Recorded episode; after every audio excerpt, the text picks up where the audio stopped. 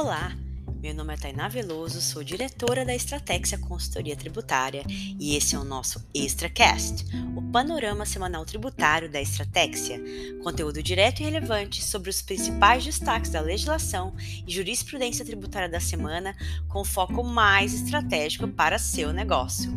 E vamos para, uma, para mais uma edição, essa que é o nosso quinquagésimo ExtraCast.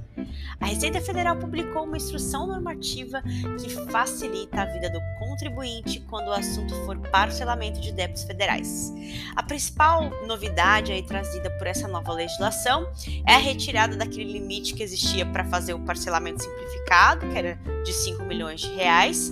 Além disso, né, temos também uma outra mudança que a gente considera positiva, que é a possibilidade de negociar diversos débitos, né, diversos tipos de dívidas em um único parcelamento. Então, toda a dívida do contribuinte vai ser é, controlada em um único parcelamento, pago no mesmo documento, o que é, facilita por demais né, o acompanhamento aí dos parcelamentos. Mas aqueles negociados nos sistemas antigos, por enquanto, seguem lá os ritos utilizados até então. Como mencionamos em edições anteriores, havia uma possível proposta de emenda à Constituição que seria apresentada pelo governo para reduzir a tributação sobre combustíveis, sendo que o ministro Paulo Guedes queria limitar para que essa redução fosse somente para o diesel, em razão dos impactos aí que acarretaria nos cofres públicos.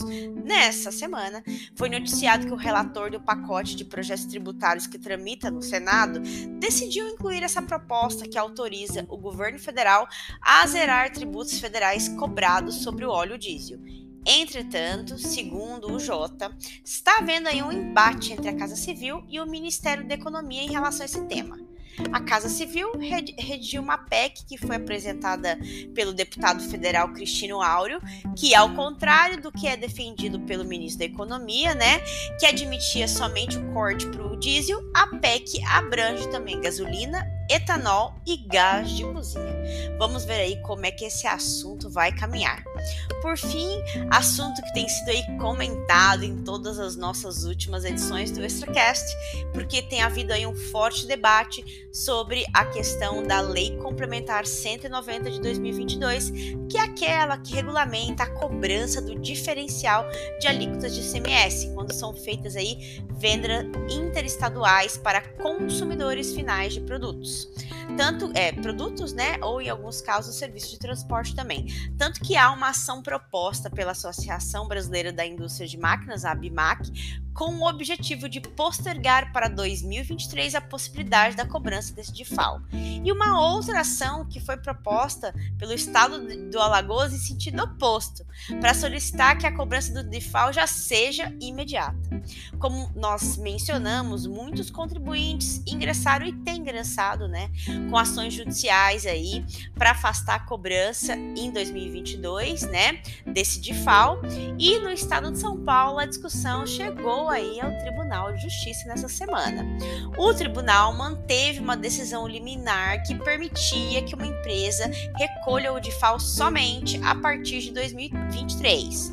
Vale destacar que essa decisão foi tomada assim de forma monocrática, isto é, de forma individual pelo desembargador que está analisando este recurso, tá? Então não é uma decisão definitiva do Tribunal de Justiça de São Paulo. Então, o entendimento vale aí até o pronunciamento final do tribunal, né, sobre o assunto, tá?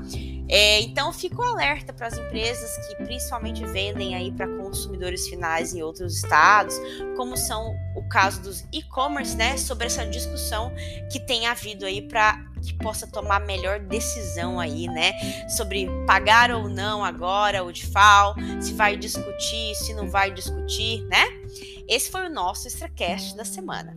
Experimente Estratégia, expert por dentro, estratégica por inteiro. Para saber mais, acesse www.estratégia.com.br.